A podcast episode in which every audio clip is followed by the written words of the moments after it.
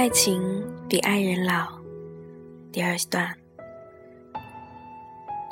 后来，那姑娘劈腿和男同事在一起了，而肖松辞了工作，一拳打碎了办公室的消防栓，离家出走了。走之前，他来找我拿了三千块钱。半年后，我才又得到他的消息。那时，我和江淮还没有分手，但各种矛盾似乎已经不可调和了。我们总是在吵架、吵架、吵架，为一些鸡毛蒜皮的小事。有一次吵得凶。江淮摔了一个杯子，说：“你根本从来都没有喜欢过我，你心里只有孝松。”我说：“你有病吧？”我说：“好，我现在就去找肖松。”但我的那次找不了了之，因为我没有肖松的消息。后来，我一边抽烟。一边收拾东西，从心里彻底的结束了那段感情。因为办户口的事儿，我回了一趟母校。事情办完后，我坐在我和肖松经常坐的那个教学楼的台阶上，发了会儿呆。夕阳像个烟透了的咸咸蛋黄一样，红彤彤的挂在西边松树林的上方。我看着一会儿抿着嘴笑，一会儿。又想哭，大概坐了一个多小时，有人坐在了我的身旁，就看见萧松，叼着一根烟，头发长长了，身上穿的还是那件从我这儿撒娇买的旧 T 恤，然后他就问了一句：“回来干嘛了？”我像个被母亲遗弃的浪子那样，眼泪就出来了。不管不顾地抱了抱他，闻到他身上不太好闻的汗味儿，还有被岁月蹉跎过的尘味儿。那天晚饭，我是在肖松的出租屋里吃的。他离家出走后，就回了学校这边，租了个民房，找学弟混了张学校的饭卡。和阅读证，像逃难似的混着日子。屋子里乱得像是猪窝，我看不下去，收拾了好久。他在上网，看我忙碌，就唠叨了一句：“那些东西你别管。”我感觉我特像他妈，把他的脏衣服都泡上了。我刚开始揉他一件衬衣的领子。他便冲进了洗手间，很恼火的样子，让你不要弄。然后他来拉我，我脚一滑就在他怀里了。我们就那么抱了一会儿，我觉得安心又温暖。他说：“我挺想你的。”我没吭声。我们从来不是暧昧的关系，那温暖感。让我又沉静又恐惧，于是我用力的推开他，说：“那你自己醒。”那天晚上我离开，肖松送了我一层又一层，好几次，我以为他要开口说：“你别走了，留下吧。”但他没说。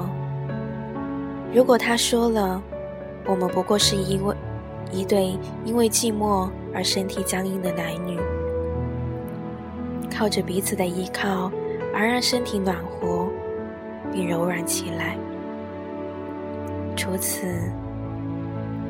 之外，好像无他了。我们也许会开始一段爱情，也许只是浪费了一段友谊。这样的确定结局，我不想要。肖松在那半年里开始做一个在家工作的自由职业者，他接很多活儿，网站设计、网页优化，还有一些软件的开发。我们偶尔一起吃饭见面，关系淡淡的。他谈了个女朋友，是他的高中同学，人非常好，脸圆圆的，我觉得非常适合他，一点都不妒忌。但两人在一起不过三个月，却又分开了。我问他是不是还忘不了那姑娘，他没回答。瞧，我们连话都越来越少了。见面的时间越来越少，吃饭总会在一个小时内搞定。他总是忙着回去做事，一个人没有了爱情，便投投身到事业上来了。怎么说呢？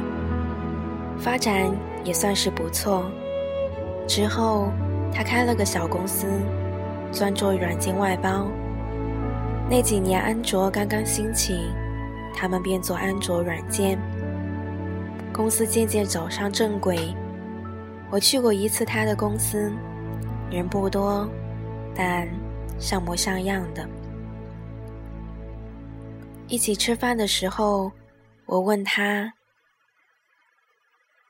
一起吃饭的时候，他问我介不介意加一个人。